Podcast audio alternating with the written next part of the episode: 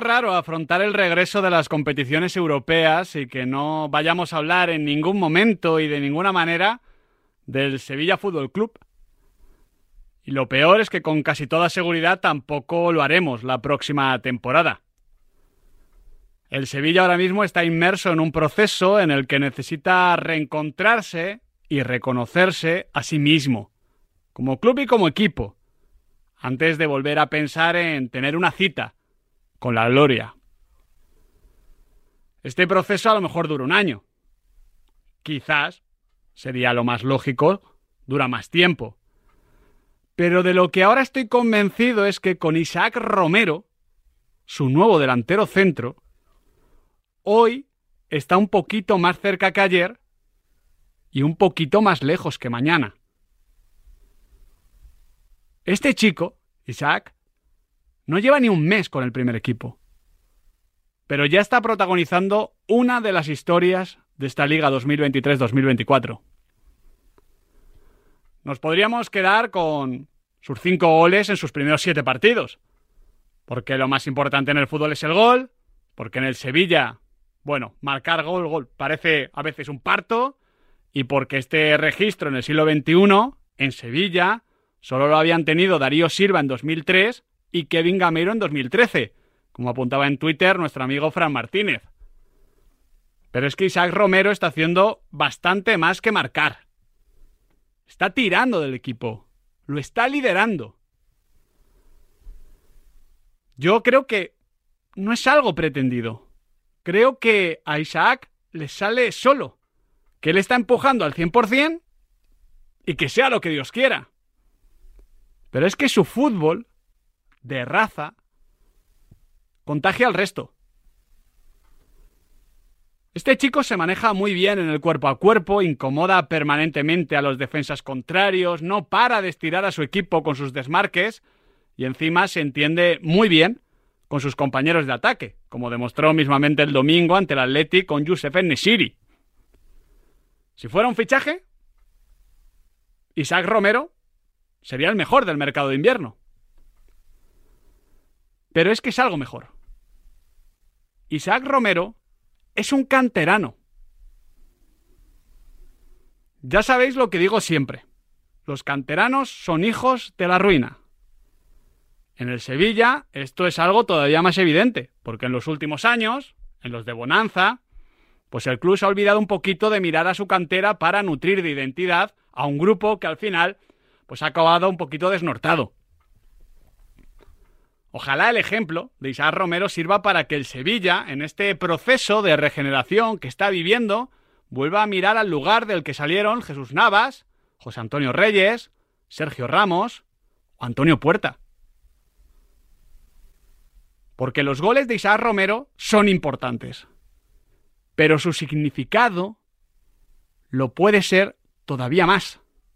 Para que en semanas como esta que empezamos, el año que viene, o seguramente dentro de dos, nos veamos obligados a volver a hablar del Sevilla Fútbol Club. La pizarra de Quintana con Miguel Quintana, Adrián Blanco y Nahuel Miranda.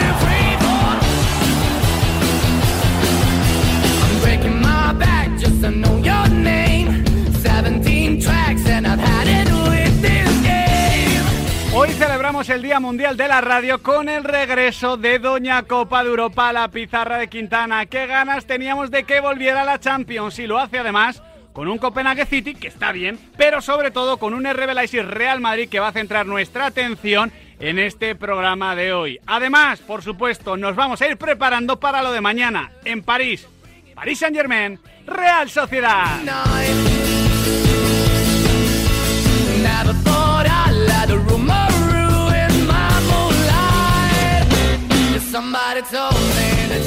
Muy buenas tardes, queridos y queridas oyentes de Radio Marca, la radio del deporte. Son las 4 y 4 minutos de esta tarde de martes 13 de febrero de 2024. Una fecha que todos los futboleros de bien teníamos apuntada desde diciembre, porque hoy arrancan los octavos de final de esta Champions League. Como se suele decir, La Champions, la Copa de Europa no se puede ganar en septiembre, no se puede ganar en octubre, tampoco en noviembre ni en diciembre. Ahí solo se puede perder.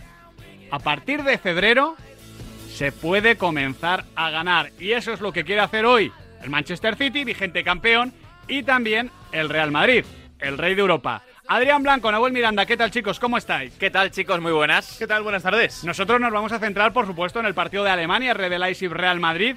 ¿Qué os dice?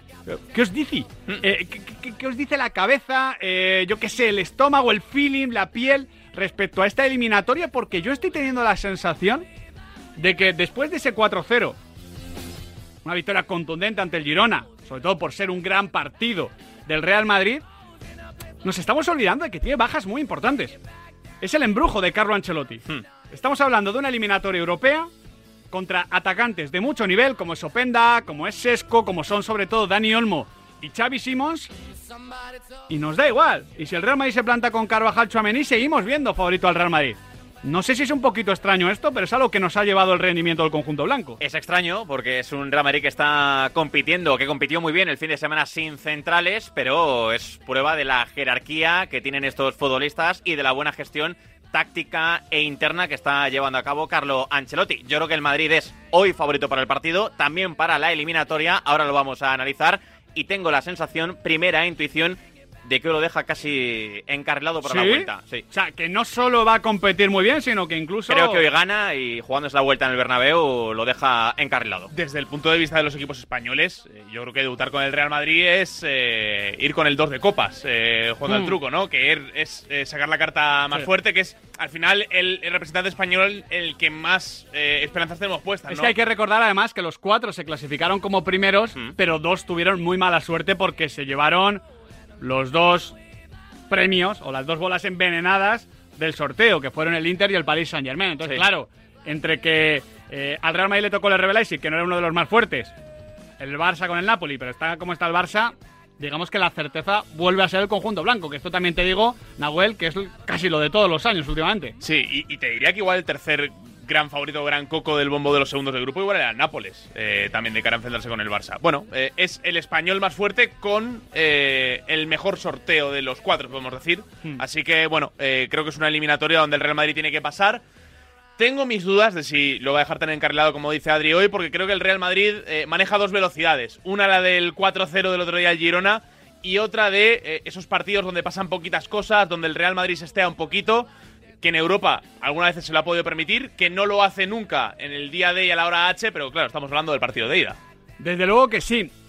Adrián Blanco, comienzo contigo. A nivel de pronóstico, ¿lo ves tan claro? ¿Qué, qué- qué- qué pintas? ¿Un 0-7? No, no, Pero no. cuatro. He dicho que una victoria lo deja encarrilado. Una Ah. victoria puede ser un 0-1. Vale. Yo creo que si el Madrid se va al Bernabéu con Sí, un es de- 0-1... No, pero es verdad, es que esto del tema de- del gol a verás, eh, perdón, del gol a verás no, de- del valor doble de los goles fuera de casa en caso de empate, le ha quitado el matiz entre el 0-1 y el 1-2. ¿no? Sí, sí, sí.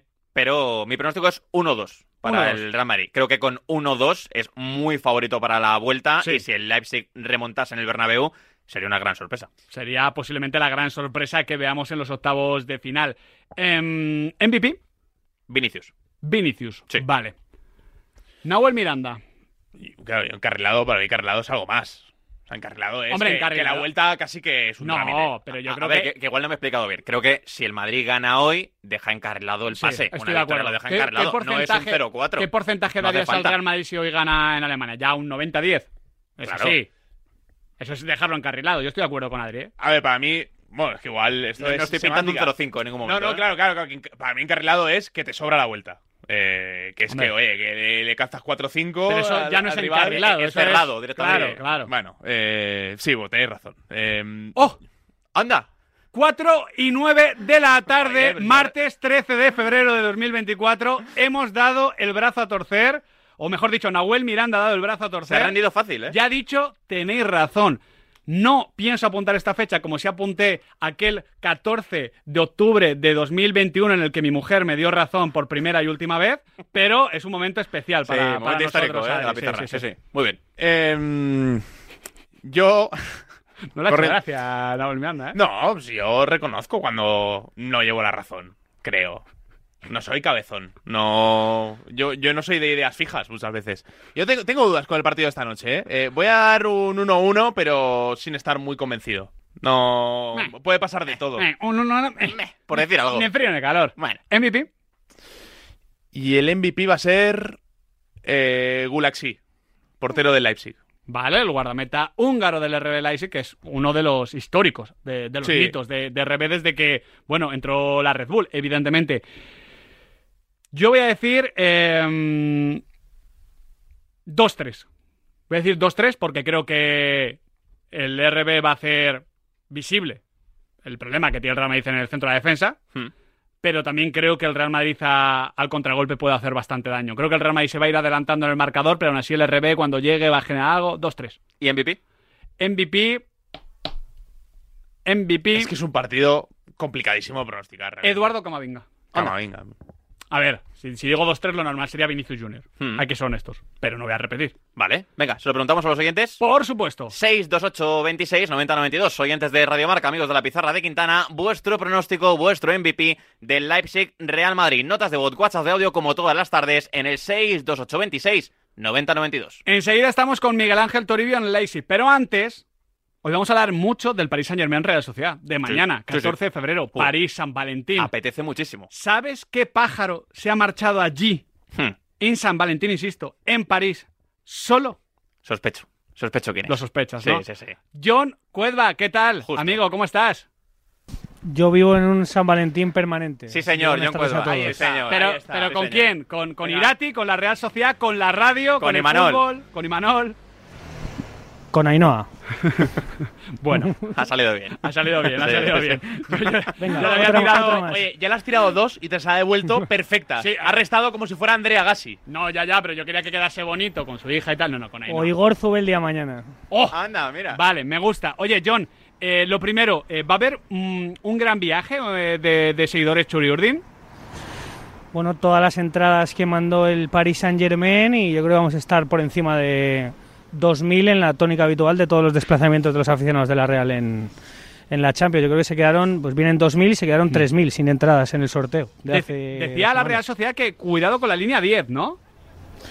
De metro. Bueno, son indicaciones, yo creo que tiene estándar un poco el Paris Saint Germain que le pasa a los clubes un poco pues por evitar la zona por la que acceden los ultras en metro a un barrio, vamos a decirlo bueno, ¿no? Porque el Parque de los Príncipes de París está en una de las zonas, no tiene nada que ver con Saint-Denis, ¿no? Está en un barrio en el oeste de la ciudad, pero vamos, yo estoy durmiendo allí, os digo que un barrio maravilloso, como puede ser el vuestro en Madrid o el mío, el mejor del mundo, Gros, en Donosti. Así que, bueno, pues eh, tener un poco de cuidado y evitar sobre todo pues eso, esas zonas del acceso al estadio donde pues la gente va mamada y donde, bueno, pues hay que tener un poco de cuidado en, en una previa de momento sin ningún tipo de incidentes y en un París que estaba soleado esta mañana, que se nos ha engrisecido, que se ha puesto a llover después de que hablara Luis Enrique.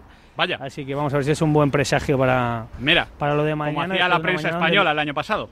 Eh, te pregunto, John Cuedva, ¿qué se dice de la eliminatoria allí en París? ¿Cómo, cómo la, la ven los medios? ¿Cómo la afronta el País Saint Germain? Porque ya dijimos cuando salió el sorteo que eh, ese factor sorpresa que puede tener la Real Sociedad con Luis Enrique como entrenador del Paris Saint Germain no va a ser tal, porque Luis Enrique, bueno, es que conoce perfectamente a todos los jugadores de la Real Sociedad, eh, conoce perfectamente a Manuel Alguacil, seguro que valora enormemente el trabajo de- del club. eh, pero ¿qué, ¿qué opina la prensa? ¿Ve claramente favorito al Paris Saint Germain? ¿Lo ve más disputado? Sí, a ver, yo creo que la rueda de prensa de Luis Enrique ha versado por, por dos caminos. Uno, la obsesión que hay en este club y en esta ciudad por ganar la Champions y la presión para los jugadores. Se lo han preguntado también a, a Fabián Ruiz, cómo lo vais a gestionar, en, vamos a decirlo, en un buen momento del Paris Saint Germain, que lo han recalcado tanto el entrenador como el, como el jugador andaluz del PSG. Y luego la otra lista ha sido Mbappé y preguntas que se ha capeado bien Luis Enrique de si le veía un poco emocionado porque podía ser su última eliminatoria de Champions en el Parque de los Príncipes. Bueno, aquí un poco el tema capital era cómo llegaba Mbappé, que yo le he visto entrenar esta mañana y perfectamente, así que en eso no hemos tenido la mejor de las suertes, pero sí que tienen yo creo ese punto de, de presión de mm, 11 años de Nasser Al-Khelaifi en París y, y Hmm. un solo una final y perdida con ese punto de bueno haberse rearmado un poco después de un mes de diciembre complicado y eh, probablemente ahora en su mejor momento desde que Luis Enrique es entrenador del Paris Saint Germain. John, la última, porque a partir de las seis y media escucharemos a Robin Lenormand y a Imanol Alguacil aquí en directo en la pizarra de Quintana. Pero yo ya tengo la duda, ¿qué pasa con Mikel Oyarzábal? Imagino que se lo preguntarán a Imanol, imagino que no podremos creernos del todo lo que diga el bueno de Ima por las eh, o los precedentes últimos, pero ¿crees que va a jugar mañana? No te digo de titular, digo a jugar. A ver, lo que diga Imanol no va a valer de nada hoy, salvo que, y os digo que lo conozco bien, salvo que Imanol lo descarte al 100% Claro. y haya dicho me lo he traído como si fuera el Cid, Hmm. pero para eso no lo va a decir. Entonces, eh, yo, por ser o ponerle un punto de optimismo, conozco a Miquel, sé lo que supone para Miquel el, el partido de mañana y voy a decir una palabrota, tiene que estar muy jodido Miquel esta noche para mañana no forzar un poquito. Lo que no sé es cuánto, yo os lo llevo contando una semana. O sea, esto, que la Real lo lleva al extremo, no lo ha llevado tan al extremo como lo está llevando con Mikel Oyarzábal. O sea, de verdad que yo creo que algunas fuentes yo creo que las tienen medio identificadas dentro, hasta un poco yo creo que deslizando información contradictoria, uno nos cuenta una cosa, otros otra, o sea, esto así la Real que hace esto muy habitualmente no lo ha hecho tan al extremo nunca, lo que me hace a mí pensar en, en, bueno en ser un punto optimista, Tierney que estaba medio para venir no ha venido y Mikel sí. Bueno, pues habrá que habrá que ver si es con Mikel o sin Mikel, pero en esta eliminatoria que yo creo que la Real se la puede pasar peleándola juntos para jugar juntos, no hay nadie mejor que Mikel Oyarzabal un poco vertebrando todo. Así que te- yo te lo dije hace una semana, Miguel, te dije, voy a estar en París, en la sala de prensa, me va a contestar Imanol la misma pregunta de siempre y me voy a despertar el miércoles por la mañana con las mismas dudas. Así que esto no es cuestión de que alguien afloje dentro y nos cuente si sí o si no Sí. que no lo van a hacer. Es cuestión de, de esperar y a, a Olave medio se le ha escapado hoy que podría estar y en cuanto se ha dado cuenta que parecía que ese medio se le había escapado ha dicho no, no, que no se me ha escapado, eh, estar tranquilos y estar claros. Bueno, pues es lo que... Lo, lo importante Es no, lo que hay. no es cómo te levantes mañana, sino cómo nos levantemos todos el jueves por la mañana. Ojalá que hablar mucho de Don Miquel Oyarzábal Ugarte. Gracias, John Cuezba. Un abrazo y luego hablamos de vuestro amor. Agur. Uh, Agur. consultorio con John Cuezba. sí, sería, sería necesario. Muy bien, John, ¿eh? Ah, muy bien. O sea, muy bien, John. Siempre Ah, bien. y sobre todo muy bien Ainhoa. También. Claro, te quiero decir. Mucho mejor, Claro, ¿eh? mucho, mucho mejor, mucho mejor. Oye, estamos hablando de la Real Sociedad, pero ayer hubo un partido de Liga con el que se cerró la vigésimo cuarta jornada de Liga. Digamos que el Athletic Club desaprovechó su oportunidad, porque de hecho, estando contra 10, el Almería estuvo casi más cerca de marcar en el tramo final. Es verdad que hubo un palo del Athletic Club, también tuvo uno el Almería, pero sobre todo hubo varias contras del conjunto de Gaisca Garitano que, cuidado. Fue un partido muy flojo del Athletic, con rotaciones obligadas prácticamente, con Vía Libre y con Unai eh, haciendo casi una doble punta, eh, pero sin intensidad, sin ese ritmo vertiginoso. Hablaba Valverde de que es complicado no mantener esa intensidad que el Athletic le hace competir también. Se le escapan dos puntos en una jornada donde han pichado casi todos los de arriba y claro, es que a punto estuvo la Almería de con uno menos por una expulsión infantil Sí. de Ramachani de, de poder llevarse la primera victoria de la temporada. Y esta mañana nos hemos levantado con la noticia eh, que publicaron los eh, compañeros de, de relevo de que peligra ahora sí el puesto de, de Gaizka Garitano. Sí, parece que la cosa en Almería, de una forma u otra, no va a acabar bien en ningún sentido después de una temporada en la que, bueno, digamos que es que la Almería ya no está compitiendo por salvarse, está compitiendo con aquel Sporting de Gijón por hacer la peor cifra de puntos. Sigue sin ganar. Tal cual. Estamos a mitad de febrero, ¿eh? Sí, sí, no ha ganado ya. ningún partido. Ha merecido ganarlo. Sí. Bueno, muchas veces. sí, sí. Pero no lo ha ganado. Es que eh, ayer yo creo que tenía la última oportunidad de reengancharse porque ganando el próximo fin de semana tiene una visita a Granada para creo- ponerse a un punto del Granada. Yo creo que no, yo creo que no. Pero bueno, eh, al menos algo de ilusión, ¿no? Y, y- y ni para eso. eh, un ánimo. Evidentemente le mandamos a todos los aficionados del de la Almería porque no está siendo la temporada que, que cualquiera desea. Y no fue la actuación de Ollán Sanzet la que yo deseaba. No, la verdad que no. Eh, Ernesto Valverde, eh, tenemos que hablar, ¿vale? Porque hoy, por su culpa, he tenido que subirle los cafés, sobre todo a este indocumentado llamado Fran González. Entra riéndose. Sí. Entra cachondeándose. Hace Hay que- onomatopeya de una rabia. ¿Eh? Que hace onomatopeya. Sí, me da mucha rabia. Mucha rabia. Pa- pa- parece un viejo cascarrabias en el metro. Lo es. Fran González, ¿qué tal? Muchas canas me están saliendo. ¿Qué tal, chicos? Muy buenas. ¿Cómo ha quedado esta jornada la fantasy de la pizarra de Quintana? Pues bajo sorpresa de nadie, el que no puso a Vinicius Junior no paga el café esta semana. Se ha quedado último Miguel Quintana con 65 puntos, sí. Puso a Vinicius con 69 servidor, con 10 puntos más. Nahuel Miranda 79 jornadón, pero Muy bien, Nahuel Miranda. los elogios van para Adrián Blanco. Muy bien, Adrián Blanco. con ese centro del campo Valverde Bellingham y esa delantera compuesta por Isaac Romero y Vinicius eh, Junior, entre otros, que ha hecho la cantidad de 88 puntos. Y no solo eso, sino que se ha quedado el 63 de esta jornada entre más de 15.000 pizarritas. Jornadón. Muy bien, Adrián Blanco. Jornadón. Confianza plena en Isaac Romero, en mi delantera. En la general, ¿quién va último?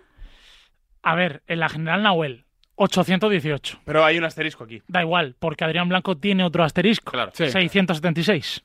No, no, pero eh, a mí se me deben, se me adeudan 95 No, puntos. bueno, lo primero, no se te debe nada, no se te debe nada. Bueno, eh, llegamos a esa... Llegamos a ese acuerdo, pero no se te debe. No se te debe. Bueno, se me debe, sí. No, no se te debe. Sí, sí. No. Eh, pues, con 95 puntos más, a, a ver si... Existe alineación indebida, no puedes venir aquí a la patronal y decirnos que es culpa nuestra. Oye, pero si ya Porque votaste sobre esto, Miguel. Claro. O sea, eh, te está entrando el canguelo. No. ¿Quieres hacer marcha, Su- marcha atrás? Súmale 100 puntos que te sigo ganando. Bueno, eh, antes de despedirme, mm, Sí, o que me, me- despídete, me, me despídete. despi- me despidáis, mejor dicho. Mm, la defensa de Quintana esta semana, entre los tres centrales, han sumado un punto entre Sí. Miguel Gutiérrez, Mosquera y Araujo. Eh, Esa ha sido clave, ya está. Gracias, Fran González. Suerte esta semana, Miguel, la necesita, chao. Al menos, al menos, recibido, eh, he recibido hoy. ¿Qué? ¿Qué pasa? ¿Qué pasa? ¿Que nos tenemos que ir a Leipzig con Toribio? que- ¿Qué que pasa? No, sabes perder, Miguel. Lo- ¿Cómo que no sé perder? Lo, lo vives muy mal. Se te nota... No, no, semana dura, ¿eh? Semana dura. No, Sí, no. he subido el café y no, no he llorado como vosotros que lloráis habitualmente. Bueno, ayer cuando viste que se no sé, el 11... me, yo vi alguna cagué, me, cagué, me cagué en lo todo cagable, es verdad. Bueno, Pero ya está. Se pierde, se da la mano y aquí, bueno, todo amigos. Además, iba a decir que tenemos la noticia positiva de que ha subido un 1% los embalses. Oh, Claro, es martes. sí, señor. De Champions y de embalses. Sobre todo de embalse. Estamos un poquito mejor que en 2023. Celebramos. No demasiado, un poquito. Celebramos. A ver si sigue Hace lloviendo. falta el agua, ¿eh? A ver si sigue lloviendo. Sí, sí. Y dentro de las noticias positivas, ¿Más? sí, tenemos la de Repsol. Los mejores equipos siempre tienen una buena estrategia para ganar. Pues esta estrategia de Repsol para hacer nuestra movilidad más sostenible me parece buenísima. Como saben que reciclar cada litro de aceite de cocina usado ahorra más de 2 kilos y medio de CO2 a la atmósfera, ha lanzado los combustibles 100% renovables en más de 60 de sus estaciones. Y atentos a la jugada, sin tener que cambiar nuestro motor y conservando toda su potencia. Eso es una buena estrategia. Che sorte ti vecchi, so colpi non il radiador, sai, chapa. Con el seguro de coche de línea directa no solo te ahorras una pasta, sino que además puedes escoger el taller que quieras aquí o en las Rías Baixas. Y si eliges taller colaborador, también tienes coche de sustitución garantizado y servicio de recogida y entrega. Cámbiate ahora y te bajamos el precio de tu seguro de coche, sí o sí. Ven directo a lineadirecta.com o llama al 917-700-700. El valor de ser directo. Consulta condiciones. ¿Reservado restaurante? Ready. ¿Entrada para la fiesta? Ready. ¿Look para bailar? Ready. ¿Ayudar a evitar la resaca de mañana? Ready. SAC. Redisac, con nopal y vitaminas del grupo B, ayuda a prevenir la resaca y disminuye el cansancio y la fatiga después de esa noche para la que siempre estás ready. Siempre ready con Redisac, en tu farmacia. Te lo digo o te lo cuento. Te lo digo. No tienes seguro para mi coche eléctrico. Te lo cuento. Yo me voy a la mutua. Vente a la mutua y además de las mejores coberturas, te bajamos el precio de tus seguros, sea cual sea. Llama al 91 555 5555. Te lo digo o te lo cuento. Vente a la mutua. Condiciones en mutua.es. Su alarma de Securitas Direct ha sido desconectada. Anda, si te has puesto alarma. ¿Qué tal? La verdad que muy contenta. Como me paso casi todo el día fuera de casa trabajando, así me quedo mucho más tranquila. Si llego a saber antes lo que cuesta, me lo hubiera puesto antes. Protege tu hogar frente a robos y ocupaciones con la alarma de Securitas Direct. Llama ahora al 900-103-104.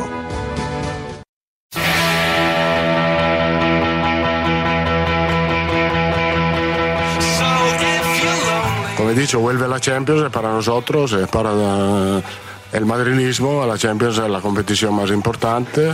Favorito, no sé, pero claro que sí, somos capaces de ganar ese título. Lo hemos demostrado muchas veces. Estoy pensando en, en- en qué hacer. Su calidad no ha cambiado, siempre está ahí. Lo que va a tomar será, será su decisión, hay que respetar. Yo creo que uno, por lo que pienso yo, tiene que parar a lo más alto. Todavía no, no he decidido nada, no tengo decisión. Depende de muchas cosas, claro. Depende como que, que me, me encuentro, depende eh, de mis planes. Siempre he dicho que quiero acabar mi carrera en un nivel altísimo, lo más alto posible.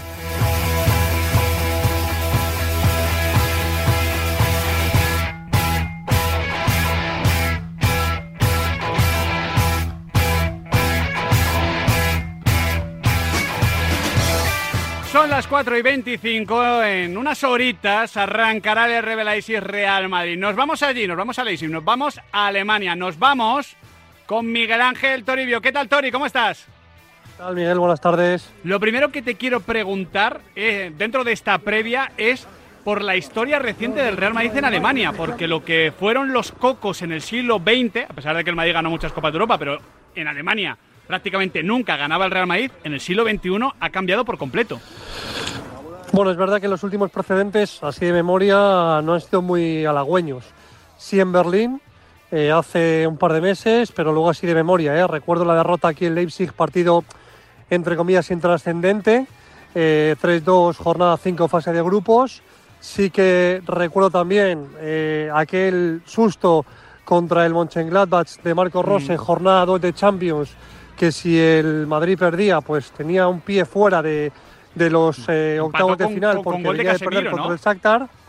El Madrid empató sobre la bocina, eh, el famoso día de Benzema, Mendy y Vinicius. Es verdad. Y luego recuerdo también el sustazo tremendo del Wolfsburgo en 2016, si mal no recuerdo. Pero es verdad que luego he tenido exhibiciones en el Allianz Arena, donde los últimos creo que son tres visitas se ha, ha ganado, con aquel 0-4, luego con Ancelotti en el banquillo bávaro.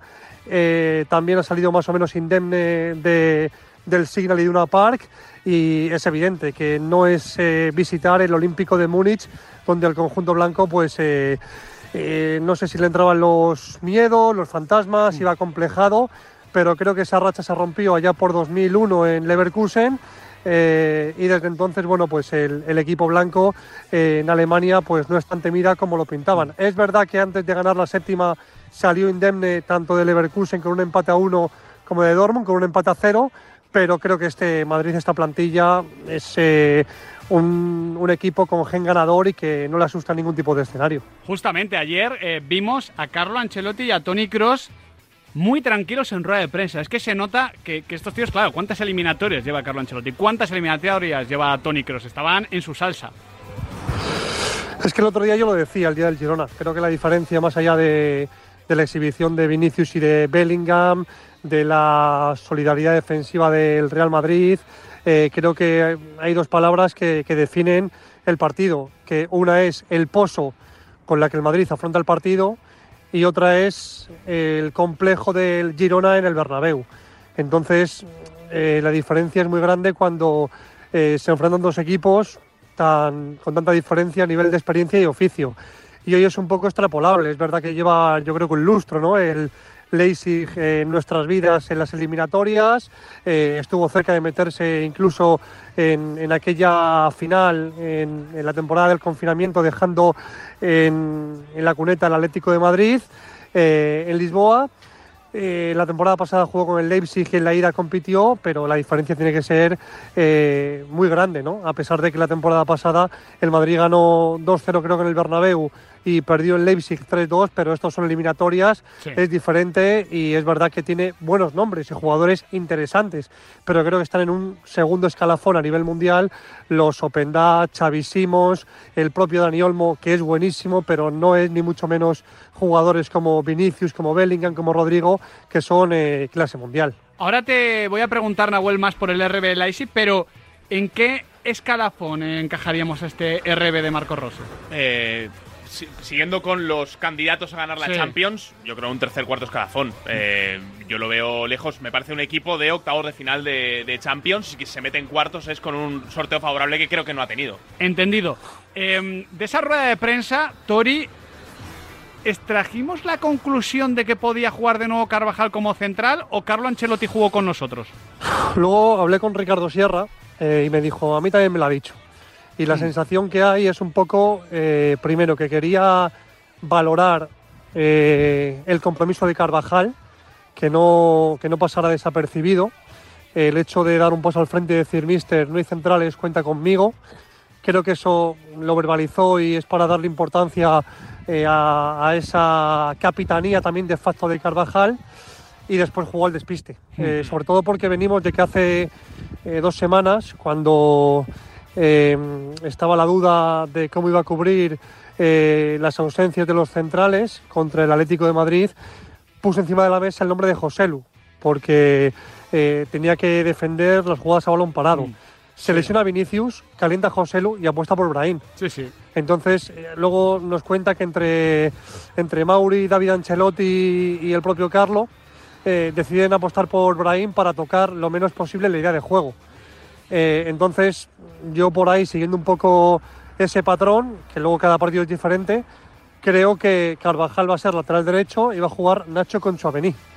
Creo yo, ¿eh? Y va a jugar Brahim por Bellingham porque es un poco mantener la idea de juego y porque Brahim ha hecho algo impensable en septiembre, que es que Bellingham cuando no estaba tampoco se le ha echado de menos. Son cinco partidos y el Madrid ha jugado creo que bien. Contra Las Palmas en Madrid y en la isla, contra el Valencia 5-1 partidazo, contra el Sporting de Braga 3-0 victoria solvente y contra la Arandina pues una victoria también eh, asequible en Copa del Rey. Esta que describe Tori creo que sería la idea más lógica, sobre todo en el Estoy de acuerdo, ¿eh? defensivo. Yo también, pero no sería descabellado ver de nuevo la línea defensiva del otro día ante el Girona, porque rindieron bien ante el colíder de la competición. Es que Lucas está muy bien. Y porque Nacho viene dejando dudas y sale de problemas físicos. Yo, yo estoy de acuerdo en que ahora mismo Lucas está mejor que Nacho y eso hace que pueda bailar la posición de, de Carvajal. Pero claro, en el reto que eh, pueden enfrentar esta noche, yo creo que un central es necesario ahí. Y, y es más, un Carvajal, eh, Nahuel, en esa banda derecha sería importante porque el RB, que es un equipo que busca,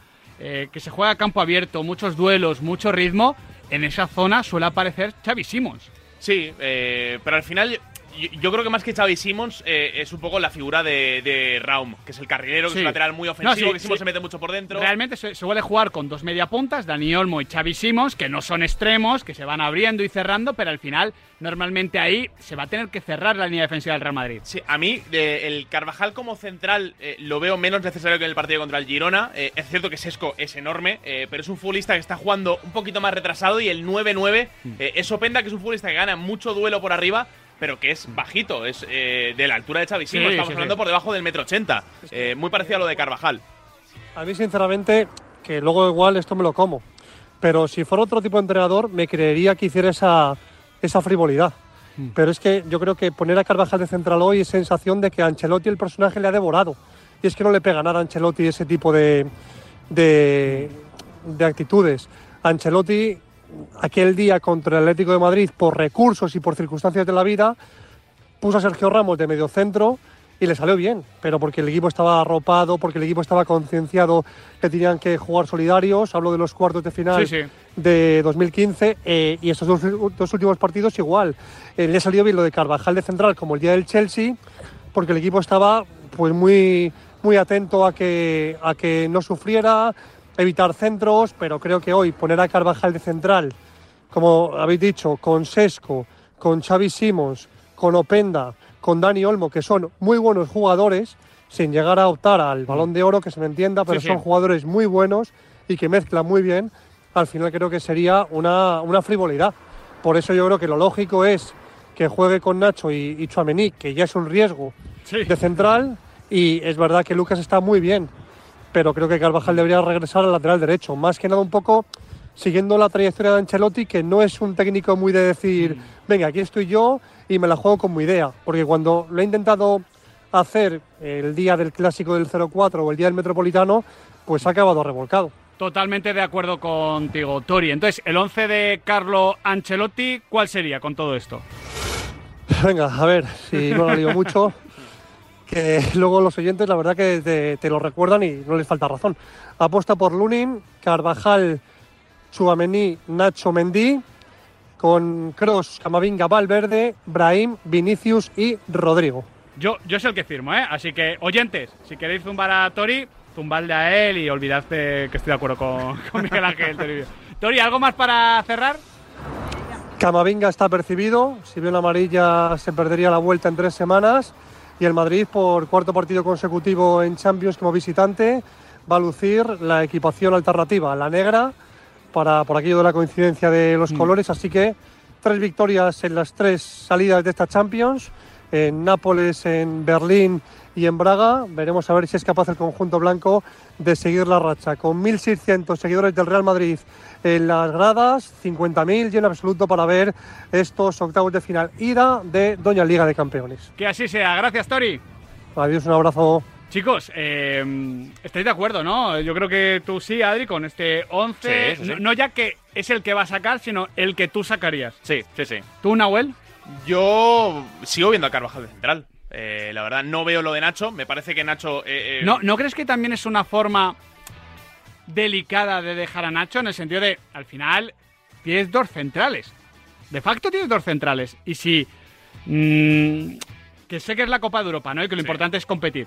Pero si dejas ahí a Nacho un poquito apartado, igual el cuando tengas que recurrir a él, no sé. Bueno, eh, es que si no recurres a él con Alaba eh, rotura Claro, del por eso cruzado, digo. con eh, Por- Mi- Militao fuera Pero, por el cruzado pero por eso te digo, tocado. yo creo que lo normal sería eso porque además Lucas está fenomenal. Hmm. Pero Dani Carvajal creo que es el mejor lateral derecho de lo que llamamos de temporada en el fútbol europeo. Entonces, claro, renunciar ahí, al final, no sé. No sé, yo, yo veo la defensa de, de Girona. Eh, Vale. yo, yo lo veo así, luego saldremos de dudas, a ver si, si nos cae en directo el, el 11. Porque ya te digo, me parece menos necesario eh, un central eh, como Nacho, un central como Rudiger en un día como hoy, eh, que el, comparado con, con el día de Girona ante la presencia de Dovi. Luego en la tercera hora hablaremos de diferentes nombres propios, pero eh, creo que es noticia que no hablemos de la portería en la previa. Sí, sí, sí. ¿No os habéis dado cuenta de que... ¿Qué Pau Lunin? ¿Lunin o qué pa? Creo que ya lo tenemos todo claro. Parece zanjado el, tema, sí, y me cuadra que se zanje ya de esta forma con Lunin bajo palos, que es quien mejor estaba rindiendo bajo palos. Va a ser el debut de Andrei Lunin en una fase eliminatoria de Champions, así que partido grande también para él. Veremos qué tal reacciona. Vamos a hablar un poquito del rival que tiene hoy delante el Real Madrid. Ya dijo ayer Carlo Ancelotti en rueda de prensa, y lo comentamos aquí, Nahuel, que mm, lo mejor que hace el RB es correr. Es manejarse a campo abierto, el tema de las transiciones, pura eh, filosofía Red Bull desde hace años. Por tanto, yo espero al Real Madrid conservador, un poquito reactivo, que sea el RB el que tenga el peso de llevar la pelota y la, inicia- la iniciativa y que se vaya también desnudando, que es algo que, que hace el RB y luego le cuesta a su vez manejar. Es decir, el RB prefiere correr si el Madrid no le deja correr. Problemas para el conjunto de Marco Rose y si encima el Madrid puede atacar a campo abierto, esa defensa no es de garantías. Sí, eh, el eh, Leipzig, factoría Red Bull, lo que busca es el intercambio de golpes. Eh, problema respecto a otras temporadas, eh, ha salido muy debilitado en defensa. La baja de Guardiol, sí, se han fichado centrales para intentar subsanarla, pero no han estado a la altura y de hecho está jugando Klosterman como central en Sí. línea de cuatro. Junto a Orbán, que es uno de los mitos, junto a Gulaxi de, de este RB. Sí, Orbán que estaba ya en segunda división con el Leipzig, en ese proyecto que ya tenía pinta de que, de que podía llegar a estar en Champions. A mí me sorprende que no juegue más Simacan porque me gusta mucho y de hecho es que yo creo que hoy igual cambia el esquema y planta defensa de tres sin sesco. Esto ya lo hemos visto en el partido más exigente que ha tenido el Leipzig hasta ahora en eh, esta edición de la Champions, que es la visita al Etihad para jugar contra Manchester City. Un partido donde se pone 0-2, eh, donde cambia defensa de tres, quita a Sesco eh, para poder meter ese tercer central que fue Simacan. eh, y en dos jugadas de balón muy directo, gana el duelo la, la- jugada individual Open Da y define muy bien porque es un, es un futbolista eh, con cartel para jugar en un Real Madrid. A mí es un delantero que me encanta. Es la gran amenaza hoy del Real Madrid. Sí, sí, sí, totalmente. Se habla mucho de Sesco, que se le relacionó con el Real Madrid en su día. eh, también Sí. un poco por la juventud, por ser eh, generación 2003. Y porque decían el nuevo Haaland, porque era alto y delantero. Y jugó, y jugaba Pero- en Salzburgo. Pero- y no es el mismo tipo de delantero. No, no es- de hecho es, es un 9, o sea, no es un 9, es un segundo punta con más relación con el balón, que baja mucho a recibir, eh, que muchas veces la posición media Mm. que tienen los partidos está eh, muy por detrás de la que puede tener Dani Olmo, Mm. Xavi Simons o por supuesto el propio Lois Openda. Openda me gusta, pero esa segunda línea, Xavi Simons, Dani Olmo, cuidado, ¿eh? Sí, Vamos sí, a sí. escuchar a Marco Rose hablando del nuestro, del bueno, de Dani Olmo. Dani sehr motiviert Estoy muy agradecido de que Dani Olmo esté listo para jugar porque nos puede ayudar mucho. Seguro que tiene muchas ganas de disputar este partido contra un club de su país. Sobre todo, deseo que se mantenga sano, porque es un gran jugador e importante para nosotros. Daniel Moya ha generado esta temporada nueve goles, seis tantos, tres pases de gol, que son buenas cifras teniendo en cuenta los poquitos minutos Sí. que ha disputado. Y es un jugador que, por lo bien que se mueve entre líneas, le puede hacer daño al Madrid esta noche. Y una cosa más importante, si cabe, en un pim pam pum ahí con eh, los compañeros de Movistar. Pim, pam, eh, pum. confesaba- Pim, pam, pum. Confesaba que su ídolo de la infancia es Diego Forlán. Lo cual. eh, No, no, sí, era- le era- le convierte en un jugador más peligroso. Era un detalle mucho más ultra necesario para, para esta prueba. Yo creía que ibas a decir, yo que algo. No, no. Me- creía que me ibas a sorprender porque ibas a decir algún jugador del Real Madrid, el Esculé, el escanteano del Fútbol Club Barcelona, y Esculé, por eso que. No, y que el defensa que mejor la ha defendido es Upamecano, eh, al que le pegáis palos aquí en este programa. Eso no lo Bueno, dijo, eh, eso no lo eh, Bueno, eh, eh, lo- luego pondremos. Sí, y también sí. es del Granada, ¿no? Del Granaguay. También, Gran Olmo, vale, vale, No, Oye, pero Olmo, que, que es la gran novedad respecto a la fase Sí. de grupos, que no estaba Olmo. jugó que- 15 minutos en la fase de grupos, ¿no? Sí, eso es 15 minutos nada más eh, por la lesión que sufrió a principio de temporada. Él empieza la temporada lanzado con aquel hat-trick al Bayern en la Supercopa Alemana y de un tiempo a esta parte ha ido regresando Mm. al equipo y tiene un gran escenario para poder lucirse. ¿Tú también compras ese plan de partido clásico también de Carlo Ancelotti y del Real Madrid fuera de casa? Decir, vale, yo soy el favorito, soy el que ha ganado 14 veces la Copa de Europa, pero no tengo prisa, a mí no me líes, coge tú la pelota y ya te pillaré la espalda. Totalmente, versión reactiva del Real Madrid esta noche, en bloque medio, sin encerrarse atrás, pero entregando la iniciativa para que sea el Leipzig el que piense y el Madrid el que corra al contragolpe, con un Tony Cross que me parece fundamental para saltar esa presión alemana. ¿Y cuándo no te parece fundamental Tony Cross? Siempre. Ah, vale. bueno, hoy, hoy había que volver a remarcarlo. Vale, vale, vale. Eh, dentro de ese posible repliegue, aunque luego también el Real Madrid tenga fases con pelota, por supuesto que sí, ¿4-4-2 o 4-5-1? 4-5-1. Sí. Sí. sí, Con Brahim descolgado. Brahim suelto, sí. O, o José, el que Rodrigo, entre. sí. O Alguien suelto. y que- O Rodrigo, claro, porque Brahim podría ir a la derecha. Claro. Vinicius a la izquierda y que esté liberado Rodrigo. Interesante esto. ¿Qué tal los marcadores de Vinicius y Rodrigo? ¿Qué tal los laterales? Es que veremos si son los laterales, porque son laterales muy ofensivos. En otras temporadas yo creo que estamos acostumbrados a ver a Halstenberg, a Klosterman, laterales, tú lo veas, alemanes, ¿no? Casi metro noventa, grandotes, corpulentos. De hecho, han jugado también de centrales y hoy va a jugar Klosterman de central. Claro, eh, al final eh, Halstenberg sale el pasado verano, ya estaba un poquito el ciclo Mm. quemado y Klosterman ha perdido un poquito de velocidad y ahora es central. Entonces los laterales son Henrix y Raum, que son carrileros. Raum en ataque bien, en defensa bueno. Henrich no me ha gustado nunca. No, eh, No, me convence. O sea, por eso te lo digo, porque es el lateral derecho o carrilero derecho, que es el que más va a defender a Vinicius Junior. Me parece importante en la previa del RB Leipzig Real Madrid que el futbolista que va a tener delante el gran crack del conjunto blanco, sobre todo estando eh, Jude Bellingham tocado, sea la pieza débil del conjunto alemán. Al final, cuando surge la filosofía Red Bull a nivel de, de cantera, lo que se premia muchísimo a la hora de, de captar jugadores es eh, el potencial a nivel físico, Sí. ¿no? Que sean jugadores que puedan abarcar muchos metros. Es que un buen morlaco. Henrich. Claro, entonces eh, yo creo que hay muchos jugadores de ese perfil que dices, oye, es que técnicamente tampoco me dice mucho, que a nivel táctico, eh, en una filosofía como la de Red Bull, que te ata mucho, salvo que seas el crack del equipo, te ata mucho y, y tienes que cumplir con muchos automatismos, eh, pero luego ves al futbolista a nivel individual y no te dice nada. Eh, lo comentábamos fuera de micro, eh, con los del centro del campo, que rotan bastante porque tienen todos un nivel muy similar, es que también tienen un comportamiento muy parecido. Futbolistas de abarcar muchos metros, con el balón eh, son futbolistas que buscan esa verticalidad, pero que no son centrocampistas tipo Tony Cross de poder Mm. llevar un poquito el peso No, del partido. nada para que ver. Les gusta el ida y vuelta, y si el Real Madrid les deja la pelota, salvo que Xavi Simons y Dani Olmo den un plus a nivel de, de gestión de la pelota, eh, me parece muy complicado que el Leipzig le pueda hacer daño al Real Madrid. Y aún así mantienes el 1-1. Sí, porque yo creo que el Real Madrid se, se sabe superior. eh, y creo que no vamos a ver esa versión al 100% del Real Madrid. Y por tanto, a partir de ahí, creo que todo es posible. Un buen reflejo de los problemas defensivos del Leipzig esta temporada es que en Champions, en la fase de grupos, no ha dejado nunca la portería a cero. Es verdad que en su grupo estaba el Manchester City, pero también el John Boys y el Estrella Roja, y en ninguno de los seis partidos dejó la portería a cero. Y hay un problema con Marco Rose, que es un gran entrenador. A mí me gusta eh, mucho. Que yo creo que le cuesta corregir sobre la marcha. eh, que le gusta adaptar un poquito el plan. Ya digo, en aquel partido contra el Manchester City eh, sale muy bien de partida, ahoga bien a Haaland, le aísla bien. eh, el City empieza a remontar el partido cuando entra, cuando entra Julián Álvarez y empareja 3 para 3 con los centrales que, que había sacado el Leipzig, que había sorprendido a Guardiola. y a partir de ahí el equipo no ajusta en ningún momento y ve cómo le caen tres goles en apenas 20 minutos. Veremos qué sucede con el RB Leipzig esta noche para seguir hablando del conjunto alemán, pero también del Copenhague Manchester City y por supuesto del Paris Saint Germain. Vamos a llamar a Rulo. Rulito. En dos minutos, Rulito aquí, en la pizarra de Quintana.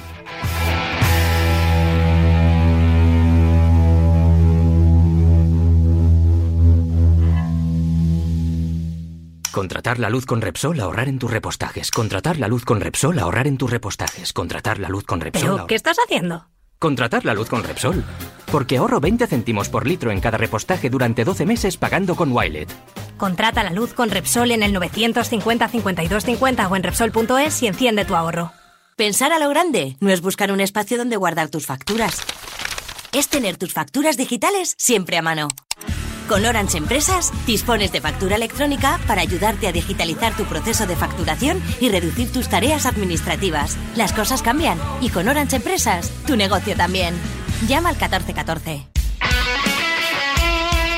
El deporte es nuestro. Radio Marca.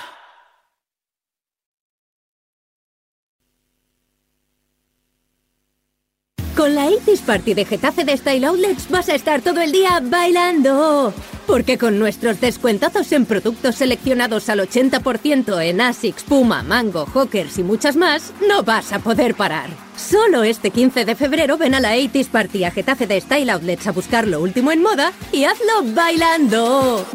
En CSF, el centro de alto rendimiento para futbolistas más importante de Madrid, ponemos a tu disposición los mejores profesionales para alcanzar tu máximo nivel. Nutrición deportiva, grupos reducidos de tecnificación, preparación física y mucho más. Infórmate en nuestras instalaciones de Boadilla del Monte, en el 626-621-179 o a través de nuestro Instagram método.csf. Bajo par sería oro. Con Guillermo Salmerón. Y en la tertulia, con Valentín Requena, Iñaki Cano, Fernando Herranz y JJ Serrano. Que esos todos son disfrutones. Sábados y domingos de 11 a 12, una hora menos en St. Andrews, golf, viajes, gastronomía, grandes torneos y los mejores jugadores del mundo, deporte y diversión. Bajo par, el golf para todos en la radio del deporte.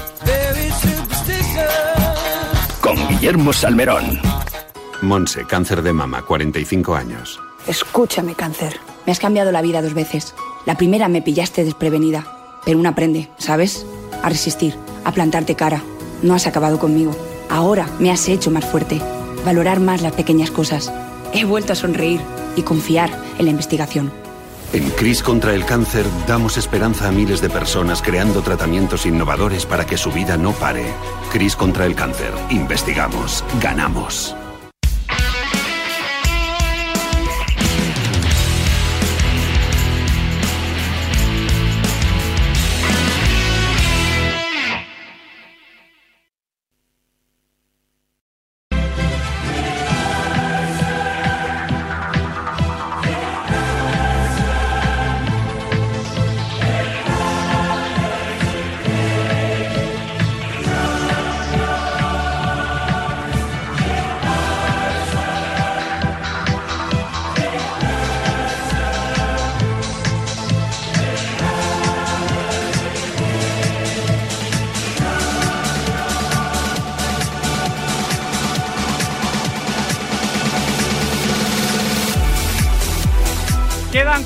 Horas y 12 minutos para que vuelva la Copa de Europa. Y de esta eliminatoria RB Leipzig y Real Madrid, pero también del Copenhague Manchester City y del Paris Saint Germain Real Sociedad de mañana, tenemos que hablar con nuestro queridísimo Raúl Fuentes. ¿Qué tal, Rulo? ¿Cómo estás? Hola, ¿qué tal, Miguel, chicos? Buenas tardes. Rulo, ¿qué te parece a ti como equipo el RB Leipzig y qué te parece a ti como rival del Real Madrid, el conjunto de Marco Rose?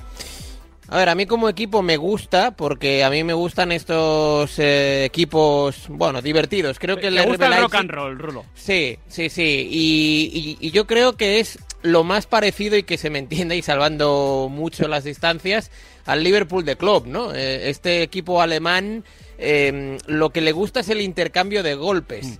¿Qué ocurre? Que es que el Real Madrid eh, se encuentra muy cómodo en, en todos los registros, creo. Eh, si domina, se encuentra cómodo. Si le dominan, se encuentra cómodo porque puede salir a la contra. Y en el intercambio de golpes, creo que el Real Madrid también se encuentra cómodo, ¿no? Entonces, eh, es evidente que el Real Madrid es favorito, pero a mí, este equipo de Marco Rose. Em, creo que tiene dos caras, ya lo habéis comentado. Eh, atrás eh, son un poco feria, en el sentido de que les cuesta mucho dejar la portería a cero eh, con laterales que suben más. Me gusta Eh, más feria que verbena, fíjate, estoy aquí con Rulo. Un poco feria, ¿eh? Un poco feria, me gusta. Sí, sí. Bueno, no sé. eh, para ser. O sea, que si también es un poco feria, eh, Raum es un feriante. Sí, pero eh, cuidado con Raum porque yo creo que infravaloramos al, al David Raum ofensivo que eh, lleva tres goles Sí. y ocho asistencias. Tiene eh. calidad. O sea, eh, cuidado ahí. Eh, lo que pasa es que la, la portería es un drama, ah, los defensas con la incorporación de Luqueva, bueno, pues no ha dado esa ah, fiabilidad que requería el equipo y lo mejor que tiene es que creo que los cuatro magníficos de arriba llegan los cuatro en un gran estado de forma. Eh, creo que Openda y Sesco mezclan muy bien, porque uno es vertical, va bien al espacio, eh, es veloz, y, Sesco, eh, que también tiene técnica, llega en racha, creo que son tres goles consecutivos en, en las tres últimas jornadas, y domina el juego aéreo. Si a eso le añades Xavi Simons y un Dani Olmo, que eh, no es en ninguna faceta del juego ningún 10, pero en todas es un 8, pues creo que si, que si tienen su, su noche divertida eh, y rockera, como bien comentas, Miguel, pues le, le pueden hacer daño al Madrid. Claro, eh, no lo hemos comentado, pero funcionan también Sesco y Openda, eh, que el Leipzig ha concedido en el mercado de invierno a Timo A Werner. Timo Werner, que es un futbolista que vende por una que- millonada. Recordemos que repesca del Chelsea. Un y- momento en su carrera. Sí, n- creo, bueno, si no me corrige Rulo, creo que no ha empezado del todo mal en el Tottenham, en Tottenham No. con muchas bajas y demás, No, pero, pero sí, sí. eh, Y hay que recordar que Forsberg se fue a, Sí. a la MLS. Exactamente. Eh, entonces, Rulo, eh, ¿tú eres más de que jueguen los cuatro en vez de tres centrales? ¿Cómo, cómo lo ves?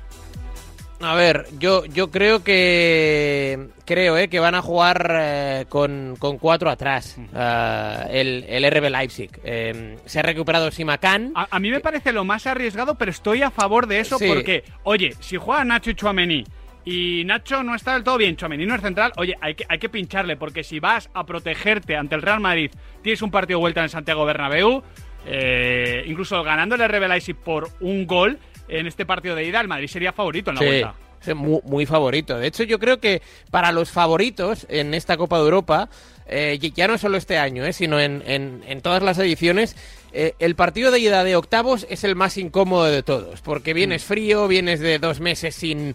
eh, sin jugar la Champions, eh, parece que estás algo desconectado aún de lo que es la competición europea, has venido de un mes de enero generalmente para todos estos equipos grandes eh, muy, muy, muy exigido a nivel de calendario, hay bajas, entonces es el típico equipo... mm, o sea, típico partido que no, que molesta, pero trampa, ¿no? Y ahí el equipos como el Leipzig, que ya le plantó cara al Manchester City el año pasado en el partido de ida de octavos, eh, empatándole a uno, eh, pues pueden, eh, pueden hacer algo. Yo del Leipzig iría mm, sin red, mm, a, a jugar, a atacar, con presión cero. Tienen dos tipos en el centro del campo que a mí me gusta mm, si, si están bien, eh, Campbell y, y Schlage.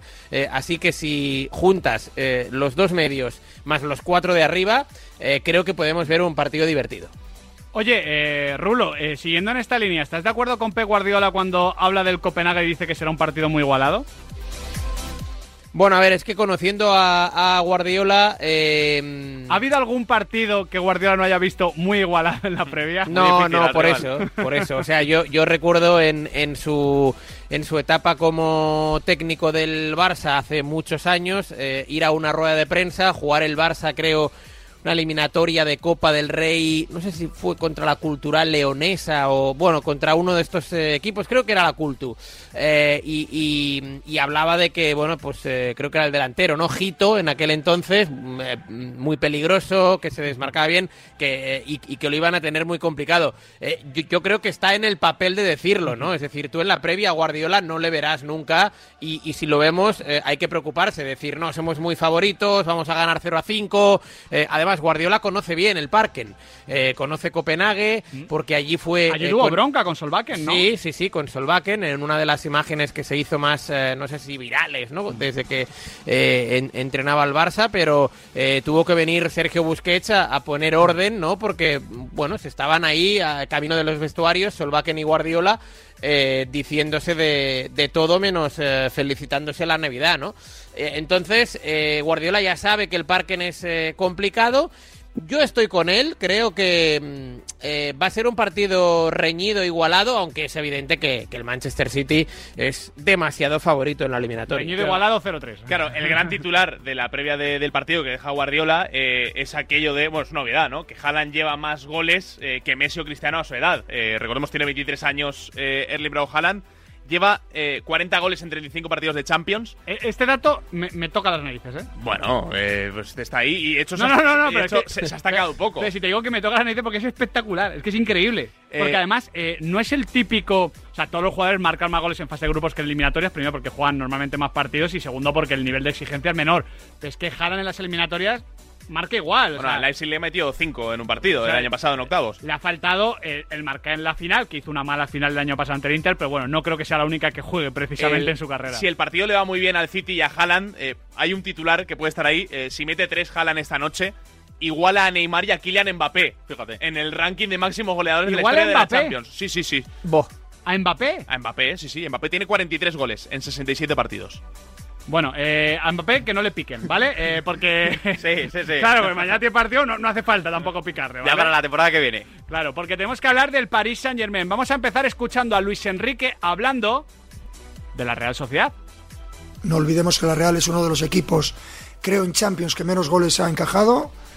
Es un rival que no regala el balón y que cuando eh, presiona lo hace de manera agresiva y con, y con muy buen nivel. Uno de los mejores equipos, sin ninguna duda, de la competición. Por eso se clasificó como primero. Y se clasificó como primero en un grupo en el que estaba el finalista de Champions. O sea que ya el nivel lo tienen y eso es una evidencia. Va a misa esto que dice Luis Enrique. La pregunta es: ¿qué nivel tiene este Paris Saint Germain? Porque sabemos que la Liga en Rulo a veces es difícil de, de- de ponderar. Bien, eso sí, de ganar a Brescia y Lille, que son dos de los equipos que mejor lo están haciendo en Francia, incluso descansando Kylian Mbappé, que está jugando como punta. ¿Cómo le ves como rival de la Real Sociedad mañana en París? Pues mira, yo veo eh, al Paris Saint Germain bastante mejorado. Eh, creo que poco a poco.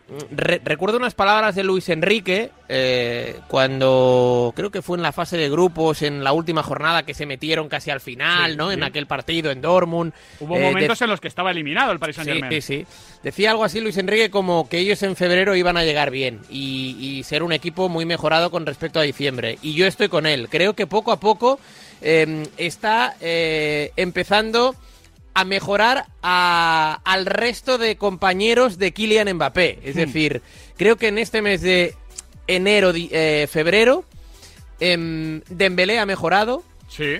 Colo Muani se ha reencontrado, se está reencontrando con el gol, eh, al igual que también Gonzalo Ramos, eh, evidentemente Zaire Emery, eh, Vitiña. Eh, creo que lo único que le puede fallar o faltar todavía es eh, algo de fiabilidad atrás, ¿no? Eh, le cuesta al París dejar la, la portería a cero. Eh, creo que mañana ya va a estar también Kangin Lee, que viene de la Copa Sí. de Asia. Así que yo al París le encuentro mejorado y eh, no así a la Real. Creo que la Real viene con, con un poco de bajona. Sí, es así. Es un Paris Saint Germain que viene creciendo, estoy de acuerdo con Rulo. Es un Paris Saint Germain preparado para mandar a través de la posesión. De hecho, es el segundo equipo en la Champions con más posesión, solo por detrás del Manchester City. Un equipo que presiona bastante más, bueno, por no decir mucho más que en temporadas anteriores, porque no presionaba nada con Neymar, Mbappé y. Leo Messi. Está más trabajado en ese sentido, pero en transición, cuando pierde la pelota, si no puede presionar, sufre. Y hay un reto precioso que ya lo comentábamos el Un, otro un poco día. de feria. Bueno, a- al contragolpe se le puede hacer daño a este equipo. Hay un reto precioso que es si el- la Real Sociedad decide salir a presionar arriba, si decide salir a buscar alto al Paris Saint Germain, creo que cuidado ahí porque puede tener opciones. Tengo muchas ganas de ver, eh, sé que suena a coña, porque es Kylian Mbappé, pero si la Real aprieta, a Igor Zubeldia contra Mbappé. Igor Zubeldia, que es muy buen central. A ver, si, si Mbappé se da la vuelta y encara, ni Zubeldia ni Zubeldio, vale. Pero es muy bueno anticipando, es muy agresivo en ese sentido. Le Compite puede, bien. Le puede hacer complicado el partido, que aún así se escapa dos veces Mbappé y te marca Sí, tres goles. tal Está cual. clarísimo, es el jugador, para mí, más diferencial del mundo. Bueno, pero, pero no ha sido la tónica la fase de grupos. El Paris Saint-Germain es el equipo menos efectivo de toda la fase de grupos de la Champions. Ha marcado eh, 5,3 goles menos de los que se esperaba que marcara en la fase de grupos. Está ahí bastante claro, yo creo que también, el margen de crecimiento que ya veía Luis Enrique cuando se dio el sorteo. Pero claro, eh, tiene que dar ese paso adelante la Champions, el Paris Saint-Germain. Tocamos madera. Luego, ya sabéis, pizarritas a partir de las seis y media. Escuchamos a Robin Lenormand, alguien que prefirió ser español a francés. Sí, señor. Datos. Y hay Manuel Alguacil. Bien. Raúl Fuentes, querido, muchísimas gracias. Mañana hablamos. Perfecto, un placer. Hasta mañana, chicos. Hasta mañana, Rulo, porque nosotros tenemos que saludar ahora a Santi Cañizares, Ricardo Sierra y Albert Moren para el debate de la pizarra de Quintana.